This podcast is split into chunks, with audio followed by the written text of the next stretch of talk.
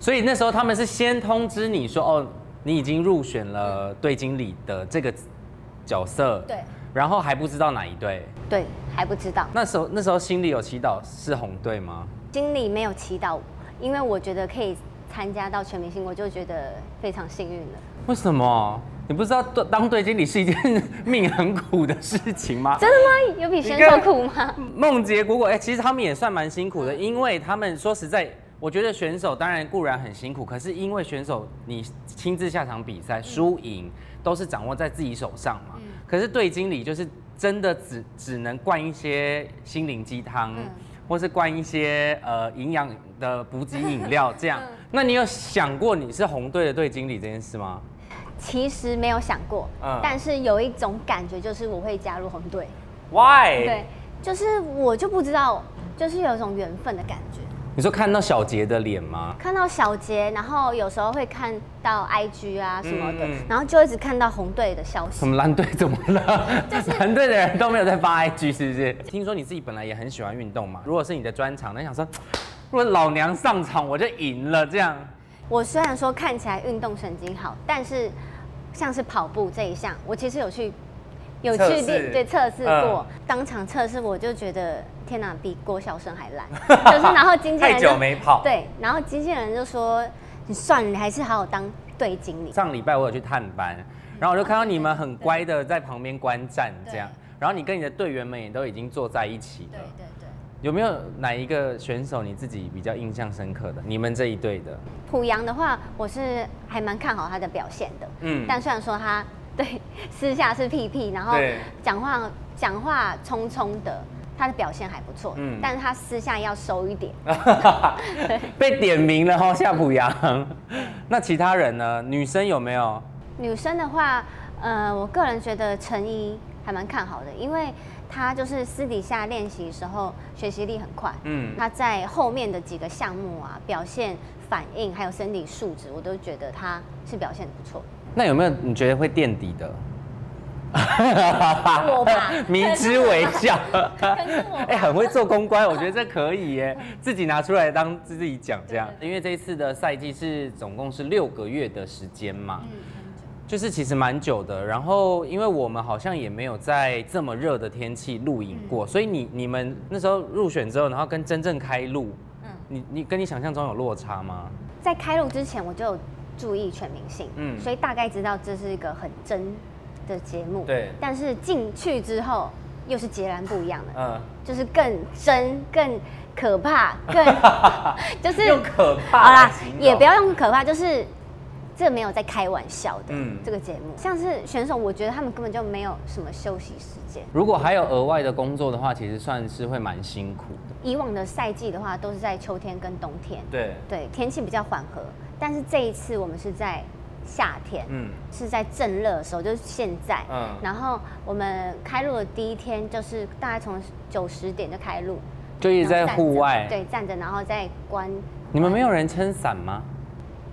可以撑伞吗？我是不是教坏学弟 妹？可以啊，我都在现场撑伞啊，而且是只有我撑伞，所以所有的人都会在我的伞下。然后要开路的人收起来，然后往旁边一射，这样没有。我觉得有时候选手真的因为在太阳曝晒的时间很久，其实对对身体也会很疲劳。我觉得有影响到，因为那一天就连我，就是我都有点中暑，就是那一天就是时间太长了，然后我就站在旁边，到第二个项目直远的时候，我就觉得我头很晕，要昏倒了对，然后黑黑的，然后我就告诉教那个教练说，你可以帮我拿杯水吗？因为我快不行，嗯我先嗯蹲下。所以你们有看到画面，我有一有一段是蹲下。嗯，对我个人，我我就很容易紧张，哦，你是紧张体质对的，，然后又有一点小完美主义，就是会怕自己犯错什么的，对，然后就会搞得自己就是睡不好。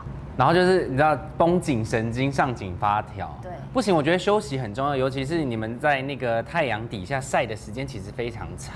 但是因为你现在跟小杰算是台面上见面四次，嗯，有熟悉一点了吗？我跟你讲，江宏杰是一个很慢熟的人，很慢很慢，可能要到第二个月之后，他才会开始渐渐的展开心房 嗯。，我觉得他就是很温柔，然后，呃，就是很好讲话，对他没有一种就是高高在上的感觉，就是很好相处，嗯嗯，什么的。原本给人家外表可能有一点距离感，可是好像听说你私底下也是，疯疯的。对，对，你是多慢熟，你大概也要一两个月的那种吗？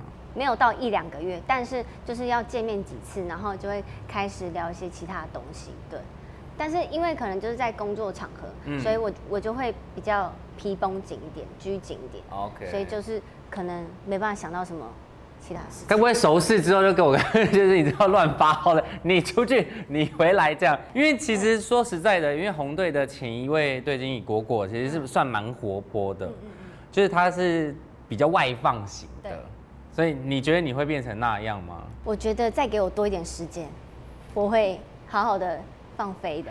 但你会觉得有一点压力吗？就是一定大家播出之后，一定会把你拿来当跟果果稍微的比较一下。其实不会，因为我觉得每个人都有不同的优点。嗯，对，那其实果果啊，或是梦姐，他们都很棒，然后他们做的功课也很足，所以我觉得我就是学习他们这样。但是因为刚刚有一开始就有讲说你本来就很喜欢运动，不是吗？你的最专长的项目是什么？我应该是比较擅长游泳，我是水系神奇宝贝这样子。 OK 对，因为我小时候超爱游泳，嗯所以在水里面我就可以一直待着，然后都不会觉得累。我现在也不太了解说游泳很累是什么感觉，就是除非叫我游好几，可能二十很多趟这样对对对，我嗯才会觉得很累。不然我觉得在水水里面运动是一件很快乐的事情。当啦啦队，你的年资现在是多久了？其实才两年，两年的时间，然后其实两年你们应该记得舞已经超过了百首了。就是我们最辛苦的，对我来讲就是记舞步，嗯还有维持体态，因为我真的很爱吃， OK，，对。然后因为我们主场又是在台南，所以有时候下班的时候就会想说跟朋友也说，哎、牛肉汤要不要？就这样吃一下这样。对，然后就那个肚子就是越来越大。外形这件事情应该异性缘很好。老实讲，我觉得还好，因为我高中就有开始接演艺工作，嗯然后所以跟学校同学相处的时间也没有很多，嗯对，然后加上因为我喜欢的类型比较成熟，所以同年纪的嗯没办法。不会就直接不会给线了、那如果是演艺圈里面，有没有最符合你的这种外貌条件的？许光汉吧，哦，你喜欢这种类型的就是韩系的哦，要韩呃系韩系的。那种，可是韩系很多都中分头哎、对啊就是中分头，或者像你这种就至少有一点，头发的，头发也不能太浅色浅色可以。哦，你可以浅色的、我是说个性要成熟了，哦，个性要成熟，啊对外形没关系，外形可以可爱，可可爱。但是因为你的类型感觉是蛮反转的，嗯，我是大女人跟小小女人同时拥有，因为我就是在感情，我会觉得就是先爱自己，嗯才有能力爱别人。嗯对对所以我不会说凡事都顺着他，OK。我会有自己的意见跟主见。那如果今天你是跟许光汉在一起，嗯那、他就是工作这么忙，嗯，你是不是就会奋不顾身的哦投入了？我是越爱越要做自己。